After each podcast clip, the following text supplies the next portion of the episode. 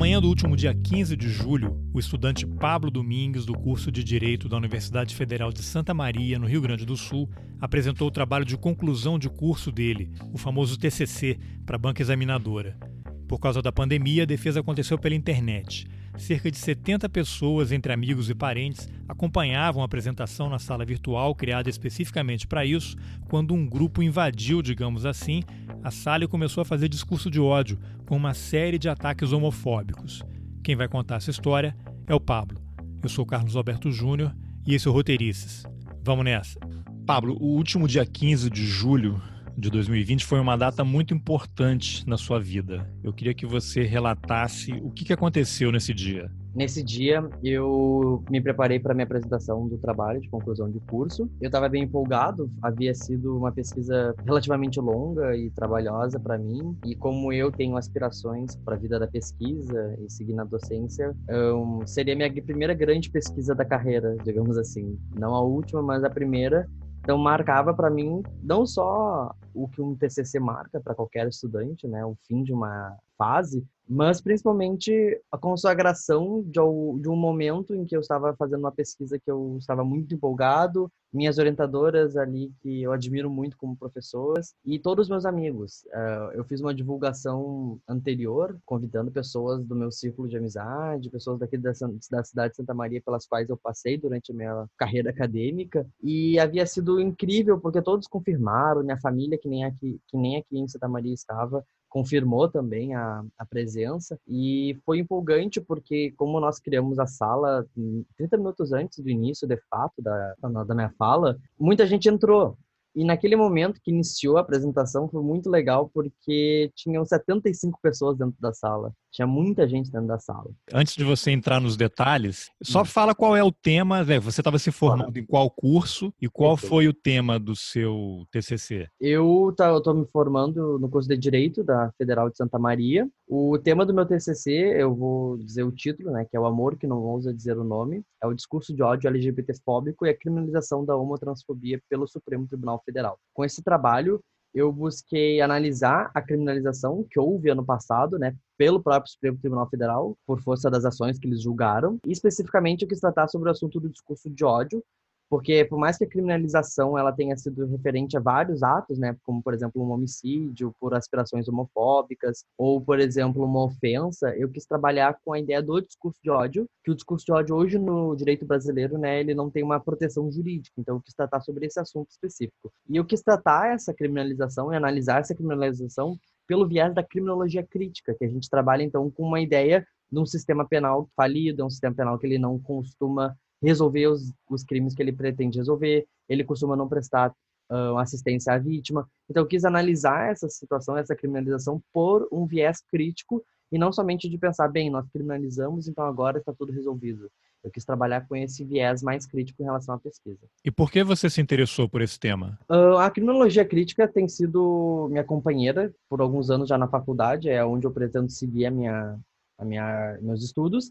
E o discurso de ódio também tem sido um, permeado na minha vida, porque esse tema é muito íntimo a mim. Enquanto homem gay, eu por muito sofri discurso de ódio, por muito ouvir, por muito tive que lutar contra, por muito comemorei em certa parte a criminalização e por outro lado também não não comemorei porque acreditei que estávamos tapando o sol com uma peneira, mas por ser um tema muito íntimo a mim e não só a minha pessoa, mas a muitos amigos que comigo convivem e aqui na cidade de Santa Maria, justamente na época que eu estava fazendo o meu TCC, houve o assassinato de quatro mulheres trans, foram bem seguidos os assassinatos, inclusive assassinaram uma grande mulher aqui da cidade que era um expoente na luta LGBT ela tem, tinha, né, um lar de proteção a mulheres trans, e eu senti a dor que todos nós sentimos quando um de nós é atacado e quando um de nós sofre, e eu quis trazer um pouco de humanidade para essa pesquisa, eu quis lembrar essas vítimas.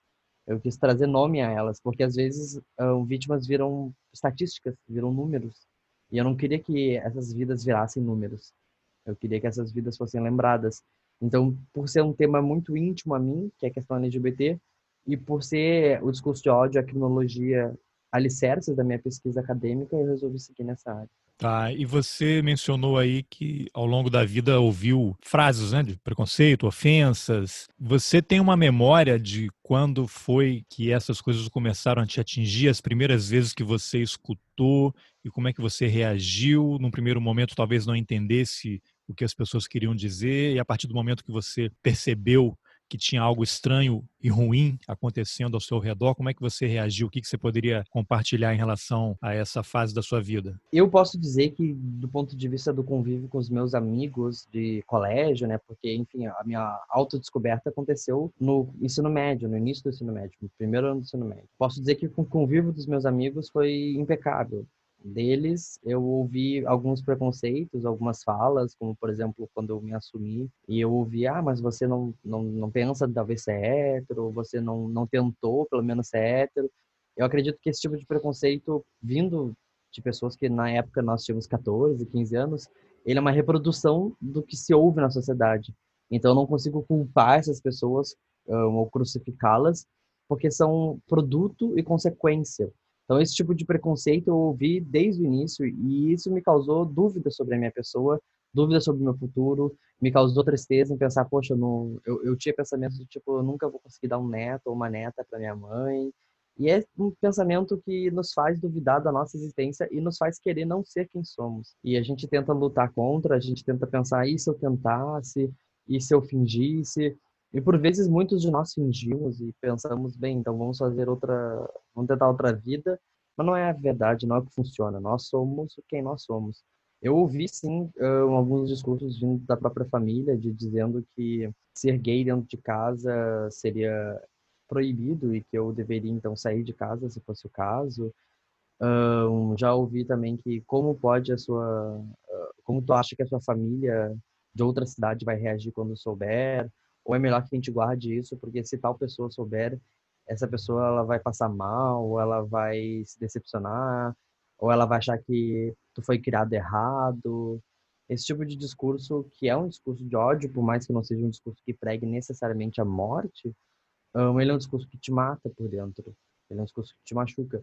E afora isso, eu ouvi muitos discursos, não necessariamente a minha pessoa, mas a em relação a outras pessoas, de, por exemplo, estar saindo num passeio na rua e a gente vê um casal de mão dadas, um casal lésbico, um casal gay, e eu comentários do tipo que aquilo ali não existia antigamente, de que era um absurdo eles saírem dessa forma ao vivo, e por vezes, inclusive, sair de perto, né? Mudar de lugar, se a gente está sentado numa praça de alimentação e sentar em outro lugar, porque, abre aspas, isso estaria incomodando as crianças. Então, acho que isso foi algo que cresceu comigo.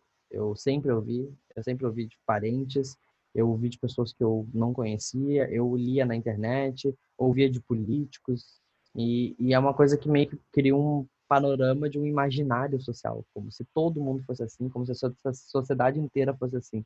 Isso causa em nós uma insegurança uma insegurança porque a gente não sabe se a gente pode se assumir, se a gente pode dizer para os outros quem nós somos, porque a gente tem medo de perder. Eu lembro que meu primeiro medo era perder meus amigos, era não conseguir mais sair com meus amigos, era convidar eles para posar aqui em casa e eles não quererem vir por medo. E ao invés de eu pensar que o problema seria deles, se eles fizessem isso, eu começava a pensar que o problema era eu, que o problema era eu ser quem eu sou. E se eu não fosse quem eu era, talvez as coisas fossem diferentes. E acho que isso é o pior problema. E qual foi a reação dos seus pais quando você se assumiu? Uh, na realidade, a primeira vez, né, a primeira, primeira fala aberta que eu tive foi por um acidente. É, me viram eu, enfim, numa festa com um menino e acabaram contando. E não foi do jeito que eu gostaria. Acho que não, ninguém tem o direito de tirar alguém do armário, né? Mas não foi não foi positiva foi uma coisa que me pegou de surpresa eu fiquei um pouco chateado eu fiquei bem triste naquele dia inclusive saí de casa. Depois que eu voltei o discurso era isso é uma fase isso vai passar isso não vai repetir e isso vai enfim mudar. E isso me machucou na época isso foi em 2016 e eu resolvi guardar para mim pensar bem. Acho que é o pensamento de muitos de nós, né? A gente depende financeiramente deles, a gente depende da, da casa, a gente depende de muita coisa. A gente pensa, bem, então vamos aguentar. Porque um dia eu não vou estar mais aqui, um dia eu vou, enfim, construir minha própria vida e quando eu construir minha própria vida, eu decido. Mas renunciar a algo que nós somos. Nós não estamos renunciando a um desejo momentâneo de comprar, sei lá, um carro ou fazer uma tatuagem. A gente está renunciando à nossa própria humanidade isso é algo que nos custa muito caro, psicologicamente, emocionalmente falando.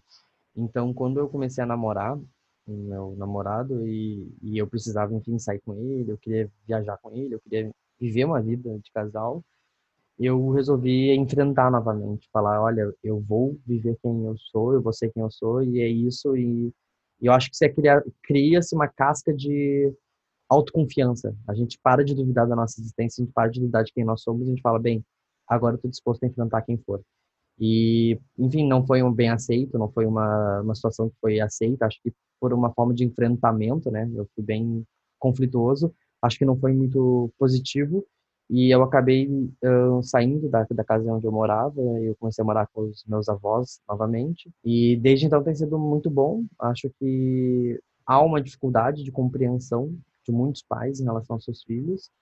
E eu digo, eu tento tratar isso como uma espécie de sintoma e não de doença, porque eu não acredito que o problema esteja somente na pessoa. Acredito que esse problema ele é social e é tanto que não adianta se essa pessoa sai, digamos assim, se ela para de viver, o problema ainda continua.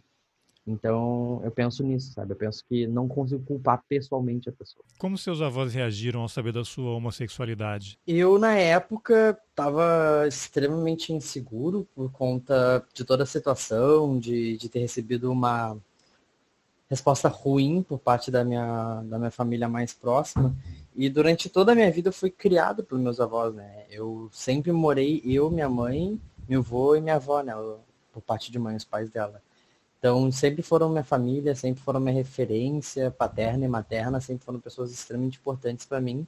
E evidentemente que esse nível de importância que tu, que tu dá para uma pessoa te faz ter medo de tu perder essa pessoa eventualmente. Porque tu sabe que é uma possibilidade. E a minha avó, eh, eles, meus avós eles não são muito, muito velhos, né? Ele, minha avó tem 60, quase 60 anos, meu avô tem um pouco mais. Meu avô, ele é coronel reformado e a minha avó, ela é pedagoga. O medo existe, independente de qualquer coisa, né? Sempre vai existir, independente da profissão, do grau de instrução, da idade. Mas eu recebi, ao contrário do que eu esperava, eu recebi muito carinho, eu recebi muito amor e acolhimento. Eu nunca vou esquecer de uma de uma frase que minha avó disse no dia que ela falou que haviam outras pessoas que eram gays na nossa família, parentes mais distantes, e ela disse, nós sempre amamos, respeitamos e gostamos deles. Então, se nós somos assim com as pessoas mais distantes de nós, porque nós não seríamos com o nosso próprio neto? E essa frase me marcou muito porque eu acho que isso representa tudo, né? Eu acho que o respeito não é só porque é teu parente ou porque é teu amigo, mas é porque é um ser humano. Mas essa frase me foi muito importante, o acolhimento foi essencial para que eu continuasse seguindo, né? Como eu disse, há pessoas que não têm essa oportunidade, há pessoas que têm que morar sozinho construir do zero. E eu já pensava, nossa, eu estagiava na época, eu pensei, eu vou ter que largar o estágio, achar um emprego, começar a me sustentar. Foi uma coisa que me machucou muito, mas que recebi esse acolhimento, esse lugar para morar, que afinal eu já morava com eles, né? Eu morei minha vida inteira com eles, eu apenas havia me mudado com a minha mãe. Uh, mas receber esse acolhimento foi essencial para que eu mantivesse as estruturas e autoconfiança e conseguir seguir em frente. Acho que se mais pessoas tivessem a oportunidade que eu tive, a gente teria outro tipo de realidade. Então, é como eu disse, a gente tem que lutar para que mais pessoas tenham esse acolhimento, esse amor, esse carinho, que na realidade devia ser o essencial, devia ser a base de tudo, devia ser o que todo mundo deveria ter, mas infelizmente não tem. E você está com quantos anos agora, Plava? Eu tô com 22. E a relação com seus pais, você diria que é uma relação distante? Eu sempre tive uma relação emocionalmente distante emocionalmente distante. Nunca foi uma relação de intimidade emocional do, do por exemplo, conversar sobre casos uh, do colégio, porque eu não tinha casos no colégio, né? Eu não, não ficava com meninas, não namorava meninas. Então, nunca acabei, acabei nunca conversando sobre esse tipo de coisa. Acabei nunca tendo esse contato emocional que muitos filhos têm com alguns pais, né? De contar sobre relacionamentos e desabafar. Eu acabei nunca tendo isso. E aí, quando eu tentei fazer isso, que era em relação ao meu primeiro namoro, acabou não sendo muito positivo. Então, acho que uma relação emocional, nesse sentido, é muito distante. Você tem irmãos, irmãs? Eu tenho só meios irmãos, né? Eu vivi e cresci com a minha mãe, então ela me criou. E recentemente ela teve a minha irmã, pequenininha. E o meu pai, que enfim não foi muito presente, mas a gente tem contato. Ele tem mais um filho e uma filha. Essa filha mora com ele e esse filho, ele mora aqui na mesma cidade que eu. E, enfim, nós somos então quatro meios irmãos, mas que nunca chegamos ah. a conviver. É, não são irmãos que cresceram juntos, né? Não, não. Tá, bom, então vamos voltar ali para o dia 15 de julho. Aí, antes de entrar no ponto específico ali do episódio, fala uhum. um pouquinho mais sobre a sua tese. Que, que conclusões você chegou ao longo do seu trabalho e que você fez a defesa, ali estava se preparando né, para ouvir os questionamentos da banca. Né? Conta um pouquinho quais, quais as conclusões que você chegou ao longo da pesquisa. Perfeito. Eu fiz uma metodologia, duas metodologias na realidade, uma é chamada teoria fundamentada nos dados e a outra é chamada análise de discurso. A teoria fundamentada nos dados, ela serviu para eu, através de um material, que nesse caso seria o julgamento, né, seriam os votos dos ministros, eu criar uma, uma teoria. Funciona mais ou menos com eu analisando o discurso deles, por isso que eu juntei essas duas teorias, né, essas duas metodologias, eu analisando os discursos, ouvindo os votos deles, afinal os discursos, os votos escritos eles não haviam sido na época disponibilizados ainda, então eu acabei ouvindo o julgamento. Através da análise desses discursos eu pude tirar percepções sobre uh, o, a maneira como eles enxergavam a situação. Essas percepções elas tinham que ter alguma relação com o meu problema de pesquisa, que era buscar entender de que forma o discurso dos ministros e das ministras nesse julgamento da criminalização, ele contribui para uma reprodução do discurso que legitima o direito penal, que legitima a punição como resposta, que legitima a prisão como uma resposta. E de que forma isso de legitimar e de reproduzir esse discurso de que a pena e a prisão são necessárias e são importantes, de que forma isso, consequentemente, garante a manutenção da violência contra a comunidade LGBT. Então, a minha tese era relacionar a manutenção do direito penal e desse sistema punitivo, desse sistema de prisão, com a manutenção da violência contra a comunidade LGBT. E para isso, eu precisava buscar de que maneira a gente não estava contribuindo para o fim do preconceito, de que a violência contra a comunidade LGBT, como eu disse, ela não está numa pessoa, ela está numa sociedade.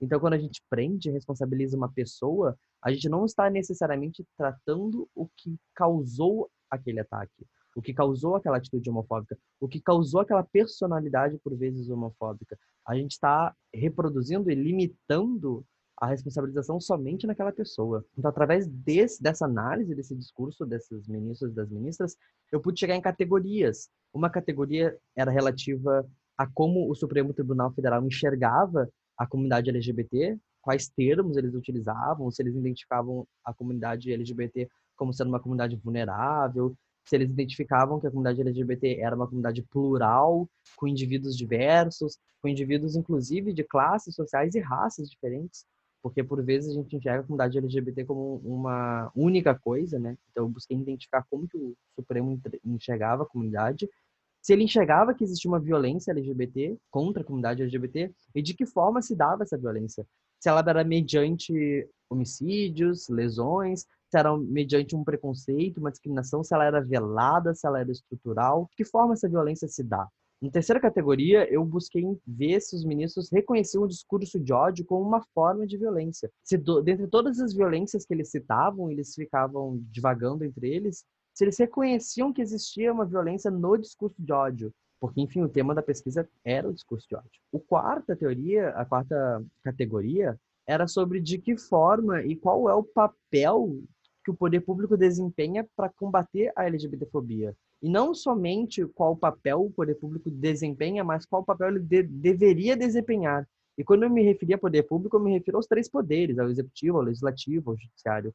Acho que vale só um pequeno destaque que esse julgamento ele se deu por conta da inércia do legislativo em criminalizar a homofobia, né? Afinal, não há uma lei de criminalização com, contra a homotransfobia e por conta disso houve essas ações do Supremo. Então, de prontimão, o Supremo Tribunal deveria dizer ou não se o legislativo havia sido omisso ao não criminalizar a homofobia, né? Então já havia uma pré-concepção do poder público, do papel do poder público. Por fim, eu busquei entender de que forma criminalizar era uma solução. Como que os ministros diziam, olha, temos todo esse quadro, então vamos criminalizar porque é uma solução, porque funciona e porque devemos fazer isso. E qual foi a sua conclusão? A minha conclusão foi que o Supremo, de fato, uh, entendeu a criminalização como sendo necessária, não só por questões constitucionais, né? Afinal, eles, eles tinham que dizer se a Constituição dizia ou não de que deveria haver um crime contra a homotransfobia. Porque lá no artigo 5 diz né, que a lei punirá os crimes atentatórios. Então, eles deveriam interpretar esse inciso da, do artigo 5 e dizer, bem, esse inciso diz que deve ser criminalizada a homofobia ou não diz? Eles tinham que interpretar dessa forma, o debate era esse.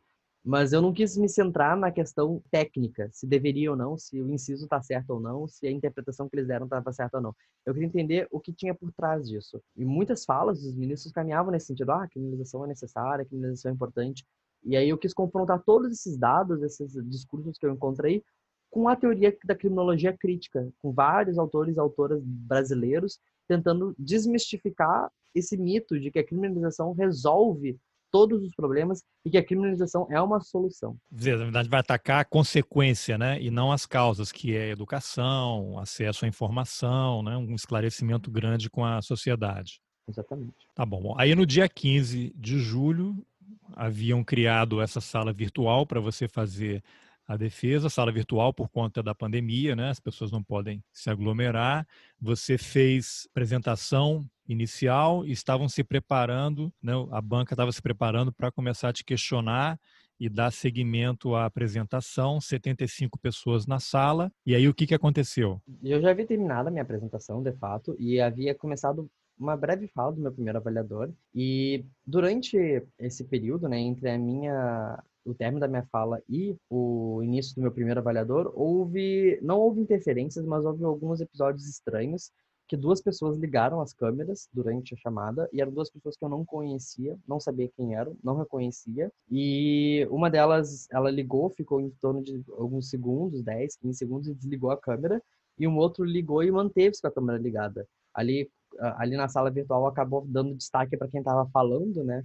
Mas dava para ver no canto da tela essa pessoa que ela estava um, fazendo um cigarro. Não sei de que esse cigarro, mas ela estava fazendo um cigarro. E eu achei estranho, porque, enfim, eu não acreditava que alguns dos meus convidados estivessem fazendo aquilo, ou que alguns dos meus convidados não soubessem que a câmera estava ligada. Eu acreditava que, enfim, todos sabiam mexer com aquela sala virtual. E isso me deixou um pouco nervoso, mas eu acabei me eu ficando né, mais, mais tranquilo meu avaliador começou a falar. E aí, quando ele começou a falar, começaram a cortar ele através de sopros no microfone. A pessoa ligava o microfone e assoprava. A gente vai ouvir agora um trecho do ataque à apresentação do Pablo. Você trouxe vários nomes, várias histórias no início da introdução. Foi muito impactante. Né? Nisso, a minha orientadora ela bloqueava o som da pessoa e por, e, e, por vezes a outra pessoa desbloqueava, afinal os invasores não eram só um, né? foram em torno de quatro invasores, então acabavam eles se revezando nesses, nessas incomodações. Até que um, um deles pôs gemidos pornográficos.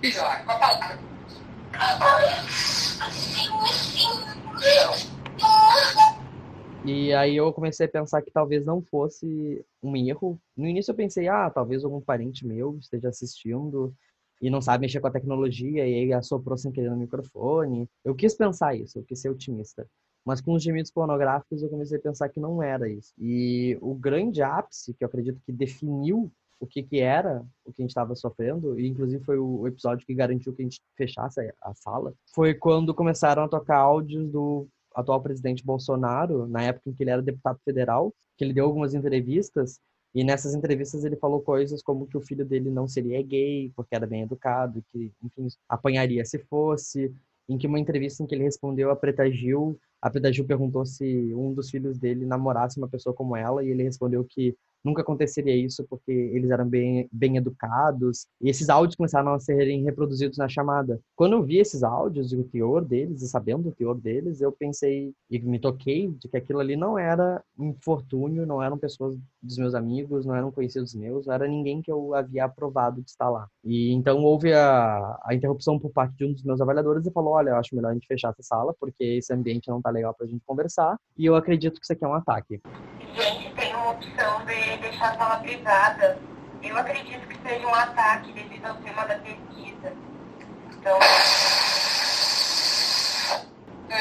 Papo, eu vou criar uma outra sala, vou te mandar de volta e vou pedir que a gente, se puder manter uh, mais reservada a sala agora, eu te agradeceria, tá bom? Claro, pode ser. Beleza. Eu vou fechar então aqui. E, e nisso, então, a gente criou uma nova sala. A gente teve que criar uma nova sala.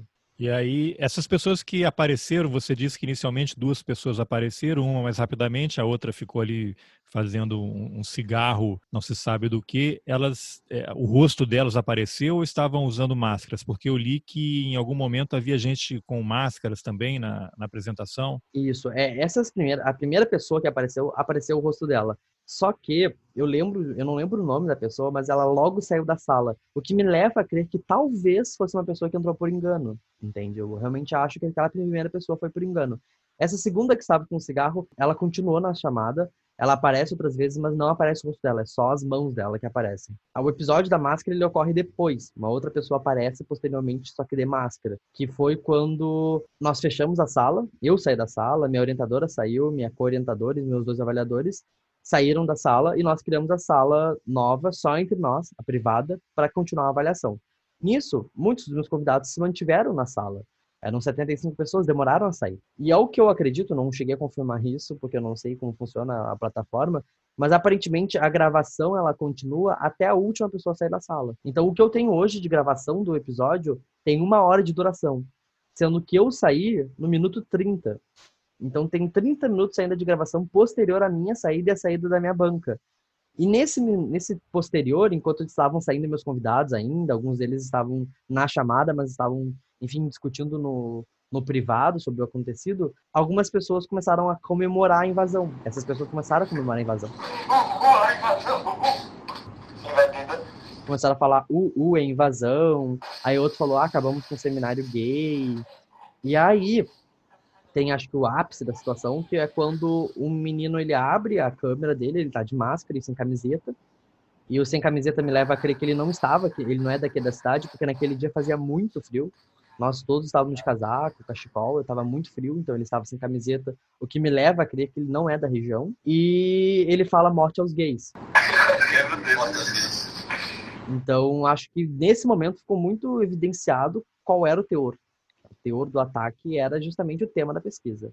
Não era a é. minha pessoa. Bom, então depois que começaram aquelas interrupções, vocês criaram uma segunda sala só entre você e os avaliadores e os professores da banca, e a, a, a sala original continuou funcionando e uma gravação que permaneceu por mais 30 minutos, onde foram capturadas essas informações que você relatou. Agora, todo mundo que apareceu ou estava de máscara ou não aparecia o rosto. Exatamente. Os nomes, os nomes que eles utilizavam eram nomes normais, mas provavelmente fakes, né? Era tipo Eduardo Dudu. O, a outra chamava Paula Tejano.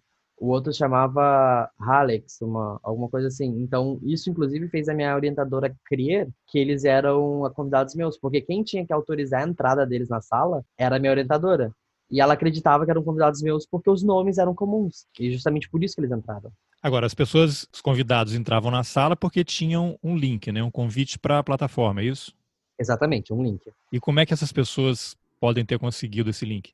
É, eu tenho uma teoria que é a seguinte: eu cinco dias mais ou menos, quatro dias anterior ao, ao à defesa, um amigo meu fez um flyer de divulgação para que fosse mais fácil para mim avisar os meus conhecidos de que haveria minha defesa naquele dia, naquela data. O link, de fato, a sala só foi criada 30 minutos antes da apresentação, como determina o regimento aqui da Federal. Então não tinha como esse link ele ter uma divulgação muito grande, porque o que aconteceu? Esse flyer de divulgação, eu postei ele nos meus melhores amigos do Instagram, então lá, enfim, meus melhores amigos mesmo, e eu postei no meu Twitter o flyer.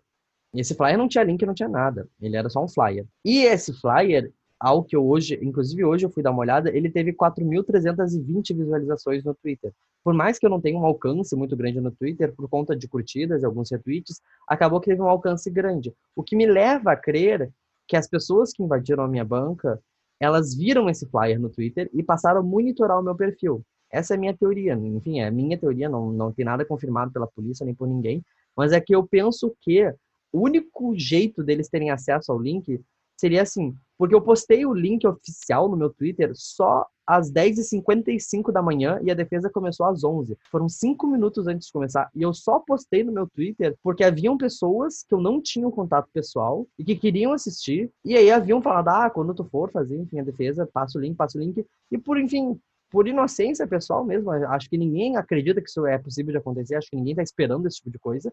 Eu postei no meu Twitter, como tem um alcance apenas aqui na minha cidade, são pessoas, as pessoas que me seguem são meus conhecidos aqui da cidade. Eu sigo pessoas conhecidas aqui da cidade, não é uma cidade muito grande, né? Não, não é uma cidade grande, é uma cidade média. Eu postei no meu Twitter na inocência. Então eu acredito que possivelmente através disso eles possam ter acesso. A segunda teoria é que é um grupo que naturalmente pesquisa links pela internet para fazer invasões. Aqui na Federal a gente teve outra invasão em outra banca da engenharia química, que não foi uma invasão por questão uh, homofóbica, nem racista, nem, enfim, por preconceito, mas eles invadiram a banca, atrapalharam a banca, fizeram assopros no microfone, botaram gemidos pornográficos. Então pode ser que haja um grupo monitorando links nas redes sociais Afinal, todos os links eles têm um, um início e padrão e depois muda o final, né? Então pode também ter sido isso. Mas por conta do teor da invasão, né? Por ter sido estritamente em relação ao tema da pesquisa, né? Por terem proferido palavras homofóbicas e não terem só atrapalhado com assopros e gemidos pornográficos, acredito eu que eles já sabiam da minha pesquisa, já sabiam do tema, já sabiam da, da hora e local apenas estavam esperando o link. É, tudo leva a crer que foi um, um ataque organizado. Agora a polícia está investigando. Eu não entendo nada de informática, mas eu entendo, a menos que eles estejam com um sistema altamente sofisticado para embaralhar o rastreamento, mas a partir do momento que você entra num link e é direcionado para essa sala, eu imagino que seja possível rastrear o computador do qual as pessoas estavam participando. Você tem alguma informação sobre isso? É. Então, logo após o incidente, eu conversei com o procurador da República, do Ministério Público Federal, que ele fazia parte do meu grupo de pesquisa, e também conversei com um delegado de Polícia Federal, né? Como, como aconteceu no ambiente da Federal, por mais que virtual, quem é competente é a Polícia Federal e o MPF para investigar. E eles me disseram que havia sim a possibilidade de localizar os IPs das pessoas se fosse feita a denúncia rapidamente. Então, no, no, outro dia mesmo, de tarde, eu já levei na Polícia Federal aqui de Santa Maria, levei as gravações, levei o link da sala, levei tudo isso, e o que o delegado me informou é que eles iriam oficiar ao, a empresa, né, que era responsável da, da, da sala, e solicitar o IP de todos os integrantes da chamada. E através desses IPs, eu poderia identificar quem eram as pessoas que invadiram e talvez conseguir identificar os computadores, a localidade e através disso a polícia investigaria esses, esses IPs. Eu não recebi nenhuma informação ainda se foi conseguido os IPs ou não. Já faz né? É, eu fiz no dia 16 a denúncia, então não faz quase nenhuma semana direito. Então não tem uma resposta, mas ao que me foi informado havia sim a possibilidade, não era algo impossível de se acontecer. É, agora, passado o choque inicial, né, você ter a sua apresentação invadida de uma forma tão tão covarde. Depois, quando você conversou com os professores, os colegas que estavam ali na banca, quais foram as impressões desse ataque aí? Como é que foi a reação de vocês? Eu acho, e a gente conversou na hora, né, que reafirmou toda a pesquisa. Reafirmou o porquê que eu pesquisei o que eu pesquisei, reafirmou meu tema, reafirmou que há uma necessidade, que ele existe. Né? A gente às vezes diz que a pesquisa, por vezes, ela descola da realidade, às vezes a gente fica muito na teoria. Inclusive, a minha pesquisa foi empírica justamente porque eu queria trazer um trabalho real, um trabalho que acontecesse na realidade. E acho que nada mais real, nenhum exemplo seria mais real. Eu não, eu não teria pensado em algo tão real quanto isso. Quanto um ataque estritamente homofóbico, um ataque estritamente à pesquisa acadêmica, um, um ataque que tem um viés extremamente violento e só mostrou que, de fato, a gente precisa continuar estudando isso, a gente precisa pesquisar, continuar pesquisando, não é defasado, não é inútil, não é uma pesquisa que não tenha aplicação social, aplicação prática. Eu digo que eu recebi muito apoio, muito carinho, eu recebi muita atenção e recebi muito. Muita gente veio falar comigo depois desse episódio e que isso, esse tipo de atitude, esse tipo de carinho, essa rede de apoio que a gente cria, até com pessoas que nunca falaram comigo, nem me conheciam, me adicionaram nas redes sociais por, por saberem do episódio, a gente cria uma rede de, de suporte que é muito superior a esse tipo de ataque. Eu acredito Sim. que é um ataque muito covarde e é um ataque no anonimato, né? O que torna mais covarde ainda. Pessoas que não teriam capacidade ou coragem de fazer o que fizeram se soubéssemos quem elas são. Então, acho que isso define muito o nível que é esse tipo de ataque. É um, nível, é um ataque que não põe a cara a tapa.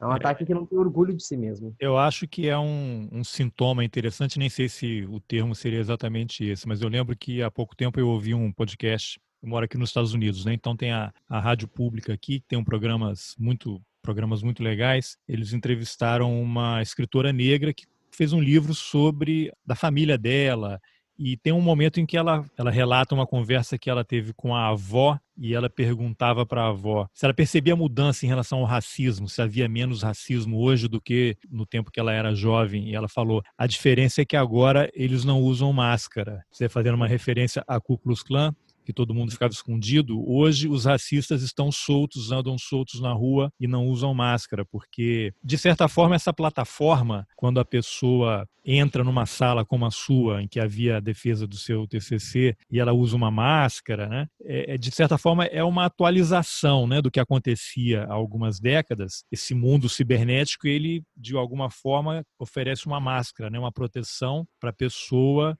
não mostrar o seu rosto, né? Apesar de algumas ali terem até mostrado rapidamente, pode ter sido engano ou não, a investigação vai, vai mostrar isso. Agora, você vive no Rio Grande do Sul, e aí aqui eu não quero fazer nenhum juízo de valor, porque a gente hoje tem que tomar muito cuidado, né? Fala as coisas, acho que você está acusando os outros, mas eu quero dar um dado, é, um fato, né? Os estados do sul do Brasil foram os que mais deram votos ao Bolsonaro. Recentemente eu fiz uma entrevista com um jornalista aí da Zero Hora, ele fez uma reportagem sobre uh, os fraudadores desse auxílio emergencial. Então, cidades em que o Bolsonaro teve votação acima de 70, 80, algumas até 90%, são as campeãs de fraude, pessoas que não precisam desse auxílio emergencial, fraudaram o mecanismo e se inscreveram para receber os 600 reais de ajuda. Você acha que o fato de haver uma espécie de conservadorismo nos estados do Sul, o conservadorismo está em todo lugar, né? mas no Sul a gente consegue perceber que ele está mais presente isso se revela em eleições, em, em, até esses ataques que você sofreu. Você acha que essa situação aí no Rio Grande do Sul ela é mais grave do que em outras regiões? Eu adorei a pergunta porque eu acho que é muito importante a gente falar sobre isso e eu acabo nunca, eu acabei nunca visitando as outras regiões brasileiras para eu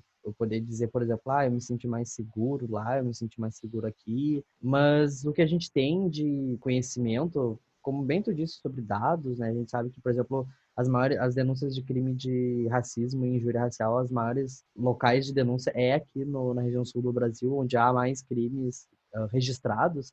E eu acredito sim que tem muito a ver com, a, com uma cultura extremamente conservadora. Eu acredito que é uma cultura um primeiro ponto, brasileira. E brasileira não querendo desmerecer o país, mas afinal é, é um sintoma mundial. Mas é uma cultura brasileira, antes de tudo. E é uma cultura que muito é reforçada. Aqui no Rio Grande do Sul a gente tem uma cultura muito masculinizada. É uma cultura muito masculinizada em pensar o papel do homem enquanto um homem forte, um homem havido, um, um, um homem que não chora, um homem como a gente diz na, até na, nas próprias, nos próprios livros, né? Um homem macho. Aqui é, é essa figura que o gaúcho representa. Essa aqui. coisa gauchesca, né? Isso, é uma, é uma coisa bruta, um homem bruto. E, e querendo ou não, por mais que o machismo ele não, não haja um, uma, um ataque direto ao homem, ele causa indiretamente um papel ao homem e um papel à mulher. E o papel do homem é o homem forte, o homem que não chora. E isso é sempre associado com a heterossexualidade. O homem que chora não é, não é hétero. O homem que é fraco não é hétero. O homem que é, que é frágil não é hétero. Então, certos estereótipos são associados ao heterossexual. Não é só o homem, é o homem heterossexual. E isso garante, evidentemente, isso é o sintoma que garante que a gente mantenha esse preconceito.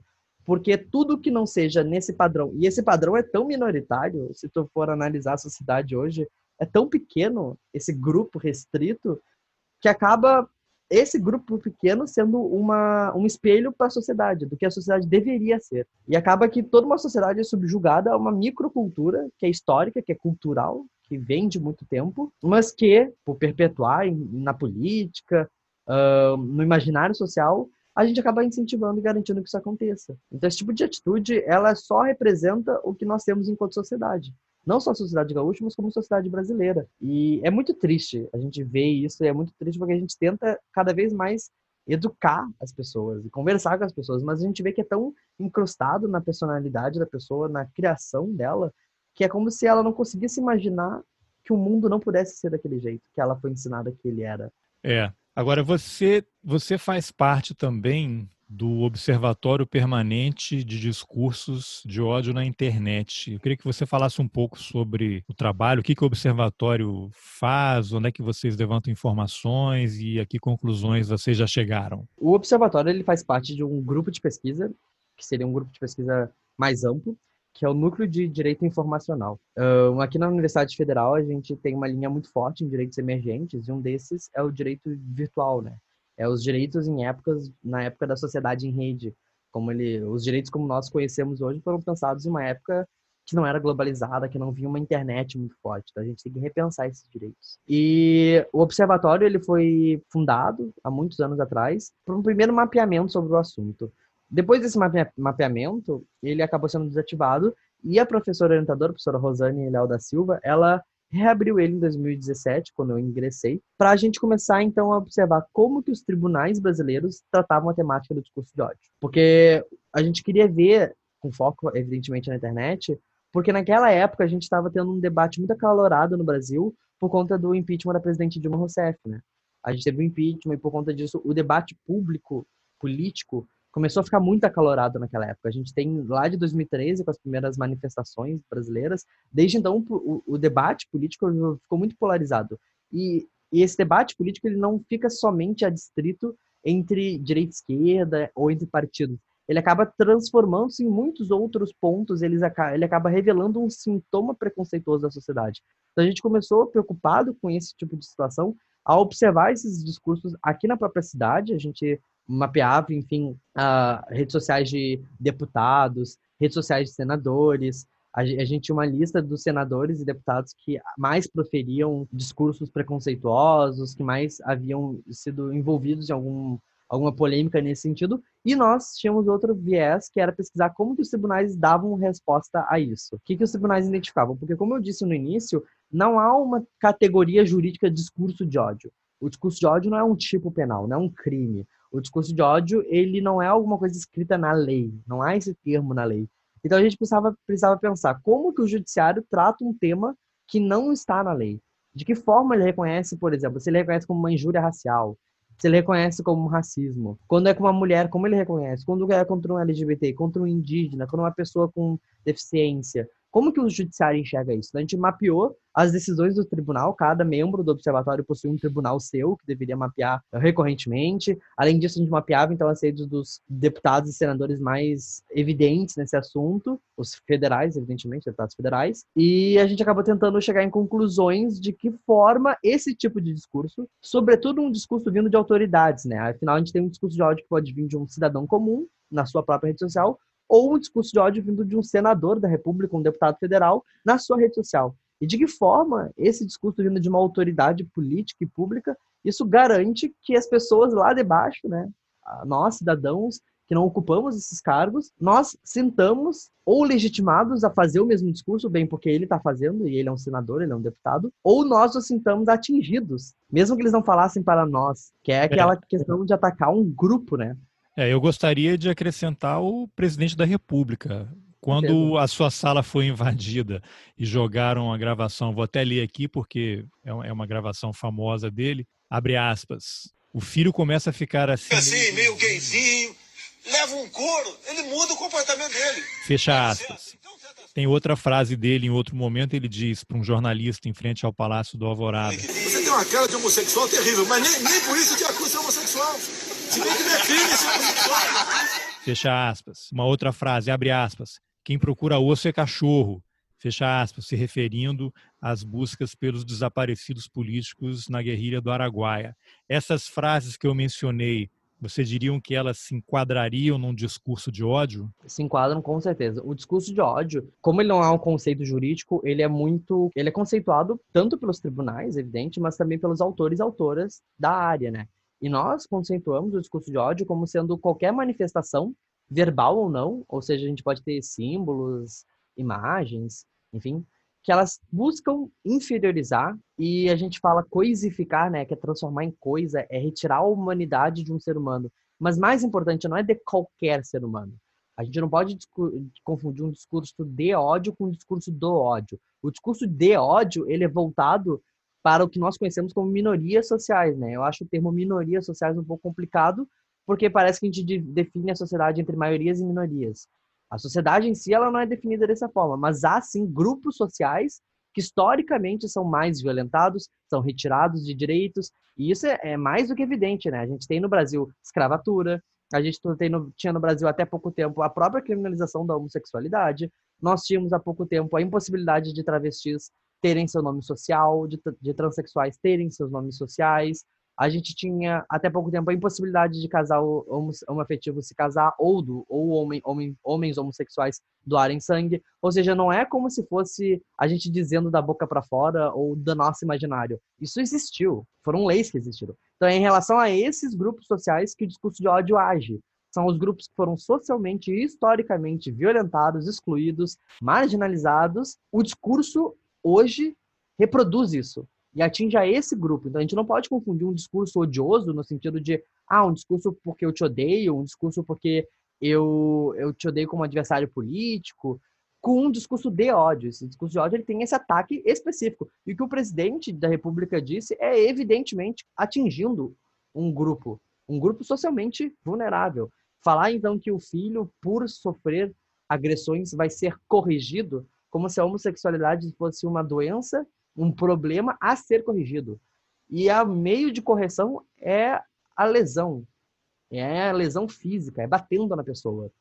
Ou ele dizendo, enfim, que pessoas que lutaram, pessoas que se insurgiram contra a ditadura militar, civil militar, elas deveriam, enfim, ficar lá. Não deveria procurar os, os corpos. Enfim, é uma reiteração de discursos por parte do presidente. Esse episódio, inclusive, recente, que ele falou do jornalista, muito absurdo, como, como se fosse uma diferença, né? Uma cara de, de homossexual, como se fosse um, um demérito, como se fosse uma, alguma coisa ruim. É impressionante que a cara é só de homossexual, né? Não existe uma cara de heterossexual. A gente não fala, ah, tu tem uma cara terrível de heterossexual. Porque esse código diferencial é do homossexual é do negro. Quem é raça é negro, branco não é raça. Raça é, é negro. O, o, que remete também ao nazismo, né? Daqui a pouco ele vai propor você fazer uma marca, né? Quem é judeu, quem é homossexual. Exatamente. E aí não tem fim, né? Você não sabe onde vai parar. Agora você acha que essas frases deles enquadradas como discurso de ódio, elas servem de aval e, e, um, e, como uma espécie de gatilho para que haja uma reprodução em todos os lugares, pessoas que pensam como ele antes se sentiam coagidas ou envergonhadas, é como se ele levantasse o véu. Ok, agora todo mundo pode ir para cima. E aconteceu, né? Há relatos aí na imprensa, desde o dia da eleição do Bolsonaro, que grupos iam para as ruas ofendendo homossexuais, e atacando mulheres e dizendo agora a gente vai matar vocês, não tem mais espaço para vocês, acabou essa farra, né? Há vários relatos disso. Você acha que esse comportamento ele dá um aval para que aumente a violência contra os grupos? Completamente. Como eu mencionei antes, a gente monitorava as redes sociais de políticos justamente para identificar isso. Se há então uma possibilidade de grupos se sentirem uh, legitimados e eu acho que não existe nessa situação exemplo melhor do que o que aconteceu na minha banca. Não por coincidência foram utilizados os áudios do presidente. Não foi uma, uma, uma coincidência, foi porque esse tipo de discurso ele já é popular, no sentido de que ele já é cultural, ele existe. Não foi o Bolsonaro que trouxe ele para o Brasil, não foi o Bolsonaro que inaugurou ele no Brasil, muito pelo contrário, ele só representa o que já existe. É uma e senha, né? É uma senha. E assim, quando um grupo eles, quando esse tipo de grupo ele se sente minoritário, ele se sente menos incentivado a agir, porque ele sente que, poxa, eu não sou maioria, ou quanto mais eu ajo, mais repressão eu sofro. Mas no momento que o presidente da República, a autoridade máxima da República Brasileira, utiliza esse discurso, as pessoas se sentem muito uh, incentivadas. A gente tem agora, não é no assunto, mas um, um, exemplo forte, que é a questão da hidroxicloroquina, né? É só o Bolsonaro dizer que funciona, pronto, funciona. Então é uma espécie de legitimação, é uma legitimação por autoridade. É, ele ontem disse... os jornais até mostraram ele oferecendo cloroquina para Ema lá no Palácio da Alvorada, né? É, exatamente. E os grupos se sentem incentivados. Por quê? Porque olham nele um líder, olham nele uma, uma pessoa a ser uh, exaltada, e o que ele disser, disser vai, se, vai sofrer uma, um aumento para esse tipo de grupo no sentido de que eles vão sentir que, poxa, se ele disse, tá certo. Se tal senador disse, bem, eu me sinto mais confortável de agir. Porque eles sentem que eles se tornam maioria. Eles são governo, eles estão lá em cima. Então eles se sentem cada vez mais confortáveis em relação a isso. E aí, aos poucos, se sentem menos acanhados de fazer essas atitudes. É, estão uh, legitimados, né? Completamente, completamente. Agora, pelo que eu entendi, me corrija se eu estiver errado, não existe a tipificação é, como crime né, do discurso de ódio no Brasil, é isso? Exatamente. Você acha que há uma necessidade de tipificar e criminalizar o discurso de ódio para deixar muito claro na lei o, o, que significa isso? Eu acho que há dois pontos interessantes a gente debater. Eu acho que, particularmente, a minha opinião pessoal seria que a gente estaria fazendo mais do mesmo. Eu não acho que isso surtiria um efeito um, concreto, mas isso com certeza traria estatísticas. Isso, inclusive, é uma coisa que eu abordo no meu trabalho, de que hoje, com a criminalização da homotransfobia, há estatísticas. A possibilidade de a gente ter uma estatística oficial, não tão oficial, Afinal, só seria oficial se todos os crimes de LGBTfobia fossem levados para a polícia, e a gente sabe que não é assim que acontece. A gente, por exemplo, tem o exemplo dos estupros, a gente sabe que o que é levado para a polícia é muito inferior ao que realmente acontece.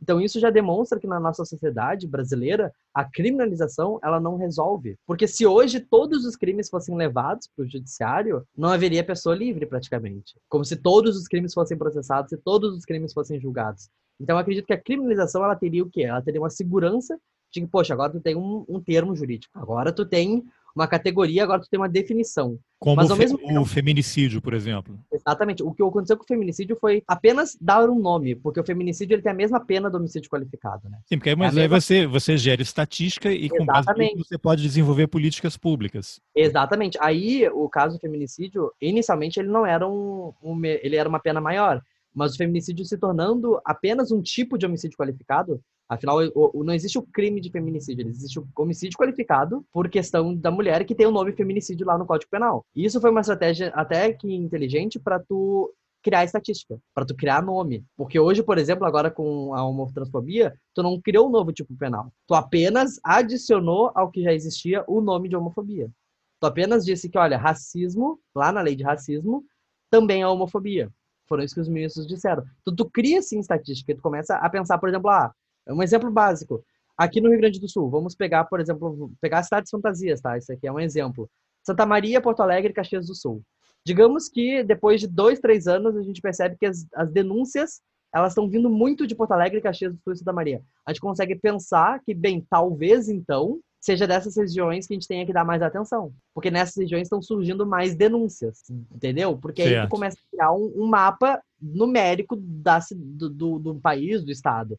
Isso não significa necessariamente que todos os crimes estão mais concentrados lá. Porque dependeria da pessoa denunciar, dependeria da vítima denunciar.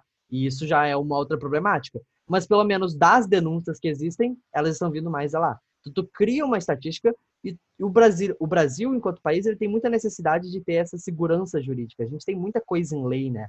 Hoje no Brasil nós temos mais de 1.700 crimes. Então, a gente tem muito isso de, de querer botar o papel na mesa e escrever, né? De ter um nome em lei. Então, acho que para a cultura brasileira legislativa é muito evidente por que, que não existe esse tipo de crime. E exatamente isso foi o próprio, o próprio assunto abordado pelos ministros. Como pode um país que criminalizou absolutamente tudo criminalizou racismo, criminalizou é, feminicídio, criminalizou um monte de condutas, não criminaliza homofobia. Porque diz que, ah, porque a homofobia não precisa. Enfim, a gente vê que há uma, uma intenção muito não é escondida, mas é escondida, mas é bem evidente de por que, que não se criminaliza esse tipo de atitude. Porque as pessoas que estão lá para decidir poderiam ser enquadradas nisso. Começando pelo presidente. Começando pelo presidente, que inclusive foi condenado em relação à deputada Maria do Rosário, né? Por conta daquele episódio que ele teve, que falou que ela não merecia ser estuprada, mas que em outras situações teve seu inquérito arquivado. A gente teve daquele caso dos quilombolas, em que ele falou sobre os quilombolas em que ele visitou, esse inquérito foi arquivado. Então, já começa a, a nós notarmos que não é por coincidência que as coisas acontecem. E quando a gente começa a ver que não é por coincidência, que muita lei não sai do papel, a gente começa a entender quais são as, as reais razões de por que nosso sistema legislativo é do jeito que é. Bom, Pablo, tem alguma, algum outro aspecto aí que você queira falar que eu não tenha perguntado e você não tenha mencionado? Eu só queria deixar uma. Um, não é um apelo, mas é um, um convite a pensar. Eu acho que a gente é muito ensinado desde que a gente nasce que a sociedade sempre foi assim. Sempre foi assim, no meu tempo era assim. A gente ouve dos nossos pais, avós, de que ah, era pior antigamente. Antigamente a mulher não podia nem sair com decote. Antigamente a mulher não podia nem trair o marido, que era crime. A gente sempre ouve isso. Ah, antigamente era pior. Não é porque antigamente era pior que a gente tem que aceitar. Não é porque hoje as coisas melhoraram que a gente vai parar. A gente não pode parar. A gente só para quando a gente for enxergado enquanto ser humano, quando as pessoas nos verem enquanto seres humanos, quando as pessoas nos verem enquanto pessoas autônomas e quando a gente não precisar mais sair do armário, por exemplo. Quando nenhum gay ou, ou lésbica, ou transexual, travesti, assexual, não precisar dizer quem é, porque se presume que aquela pessoa é hétero. Porque há uma presunção. E é todo um drama familiar quando alguém se assume, não tem que ser assim. A gente só para quando isso acabar. Até lá a gente continua. E eu, eu convido, inclusive, os meus companheiros de luta a pensarmos em soluções que não perpassem punições. Ou seja, soluções que sejam efetivas, e não soluções que a gente pense em responsabilizar individualmente uma pessoa. E eu digo, eu, enquanto vítima, hoje, não luto e não, não luto e não desejo que os meus agressores sejam presos, por exemplo. Eu não acho que isso vai me trazer alguma coisa se eles forem presos. Não vai me trazer nada, na realidade. Eu não vou ganhar nada com a prisão deles. Eu vou ganhar com o quê? Com eles sendo descobertos. Porque aí eles vão sofrer, porque eles vão ser descobertos, eles vão sair do, do estado de, de anonimato deles. Vão tirar então, a máscara, né? Exatamente. E eu não posso dizer um, que só porque eu não desejo a punição, ninguém deve desejar. Eu acho que sim, muitas vítimas, e eu sou muito privilegiado. Não, e não é porque você não deseja punição que eles não têm que ser punidos. Se houve um crime, a punição Exatamente. tem que acontecer, né? Exatamente. Eu acho que o mais importante em todas essas situações é ouvir a vítima. O que a vítima deseja. E, e essa é uma crítica que eu até faço ao sistema penal, é que a vítima nunca é ouvida. A vítima é uma testemunha. A vítima ela não tem poder de dizer o que, que seria melhor para ela, o que, que ela desejaria. Então, acho que, mais do que tudo, vamos dar vozes às vítimas. As vítimas têm que ocupar o Congresso Nacional e poder falar como elas se sentem, o que elas gostariam, o que elas precisam, como que isso poderia mudar. Não adianta a gente discutir a LGBTfobia e, e dar o canetaço da criminalização. Vamos dar o canetaço da criminalização e deu. Mas ao mesmo tempo que a gente dá o canetaço da criminalização, a gente não discute, por exemplo, sexualidade na escola. Aqui no Rio Grande do Sul, a gente teve um projeto que foi vedado por uma bancada conservadora de que era proibido, que era um projeto que incentivava e desejava discutir a sexualidade nas séries iniciais de ensino médio, mas não é discutir sexo. É discutir sexualidade, é discutir um indivíduo que existe. Ele existe, ele está ali, ele se descobre no ensino médio, ele se descobre no ensino fundamental e ele tem ele é confuso consigo mesmo, e ele precisa de ajuda para se entender. E é isso que o projeto desejava. Mas por uma questão conservadora, canetasse, vamos dizer que não. Então não adianta a gente dar o canetaço da criminalização e os outros setores da educação, da saúde pública, continuarem permeados por esse preconceito. Então, eu, eu, acho que tem que ser dada voz a nós, vítimas. Nós temos que ouvir, ocupar o espaço público. Políticas públicas têm que ser incentivadas e não nos, não nos considerarmos satisfeitos porque foi dado o canetaço da criminalização. Não digo que necessariamente a criminalização foi uma coisa extremamente negativa. Muito pelo contrário. Acredito que muitas vítimas ganharam voz graças à criminalização e muitas vítimas hoje se sentem seguras a revidar e a denunciar. Denunciar familiares, denunciar amigos, denunciar pessoas que elas talvez não teriam coragem de denunciar porque se elas chegassem na delegacia, o delegado ou a delegada poderia rir. Ou poderia falar, ah, não tem crime nisso. Isso é só um infortúnio. Mas hoje não, hoje há um crime.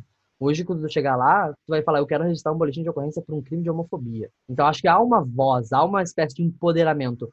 Só que nós não podemos pensar que o empoderamento ele tem que passar sempre pela punição, sempre pela prisão. A gente tem que pensar que esse empoderamento tem outras vias, a gente tem que lutar para que essas outras vias também sejam conquistadas.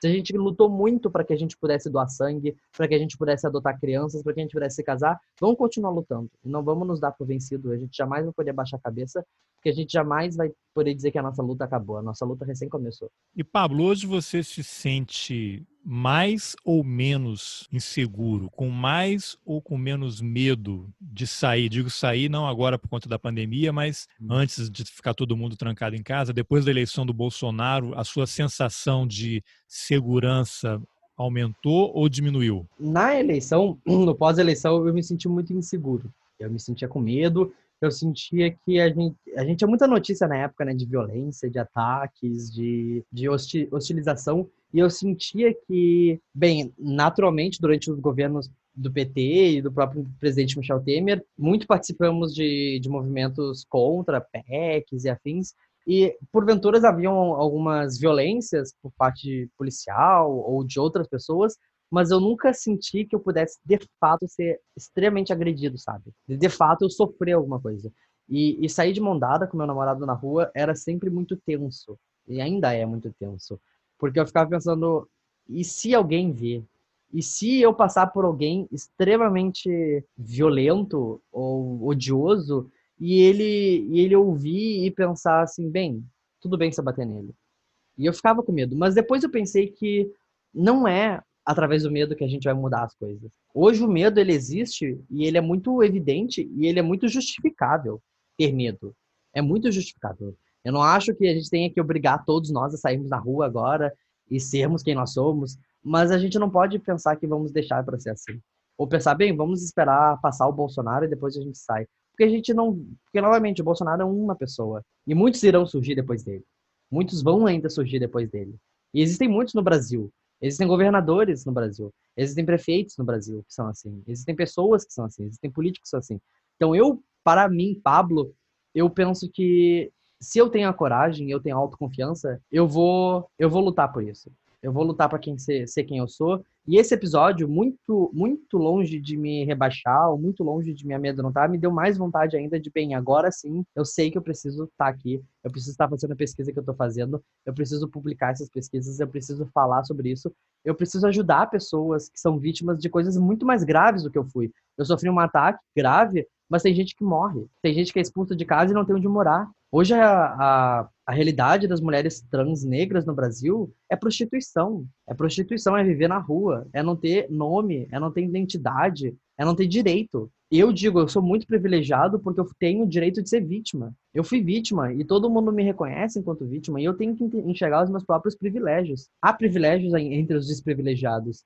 E eu sinto que o fato de eu poder ser vítima e dizer que eu fui vítima e ter essa atenção representa muito do meu privilégio.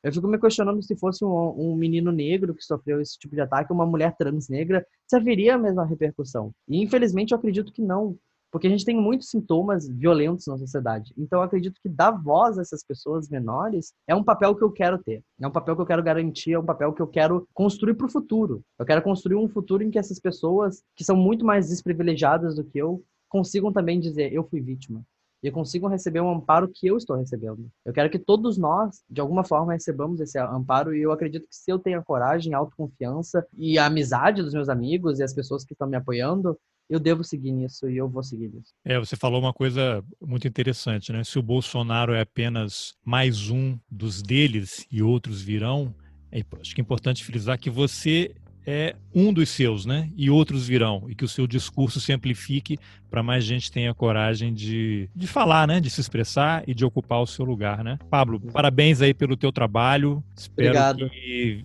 tudo corra bem aí com o seu TCC, que em breve ele seja publicado para todo mundo poder ler, que ele seja transformado num livro depois, né, fora daquela linguagem acadêmica para atingir um público mais amplo. É a minha intenção. E assim, e assim que as investigações avançarem aí, se tiver alguma conclusão, já fica o convite aqui para a gente conversar, para fazer outra reflexão sobre todo esse episódio. E obrigado pela entrevista. Muito obrigado pelo espaço, pela oportunidade. E a gente segue nisso, segue nessa luta e a gente não vai acabar. A gente não vai parar, a gente vai até o final. Bom, essa foi a entrevista que eu, Carlos Alberto Júnior, fiz com o estudante Pablo Domingues, vítima de discurso de ódio durante a defesa do trabalho de conclusão de curso de direito dele na Universidade Federal de Santa Maria, no Rio Grande do Sul. Ajude a combater esse tipo de comportamento. Compartilhe a entrevista. Só com informação a gente vai conseguir avançar. Obrigado pela companhia e até o próximo Roteirices. Valeu!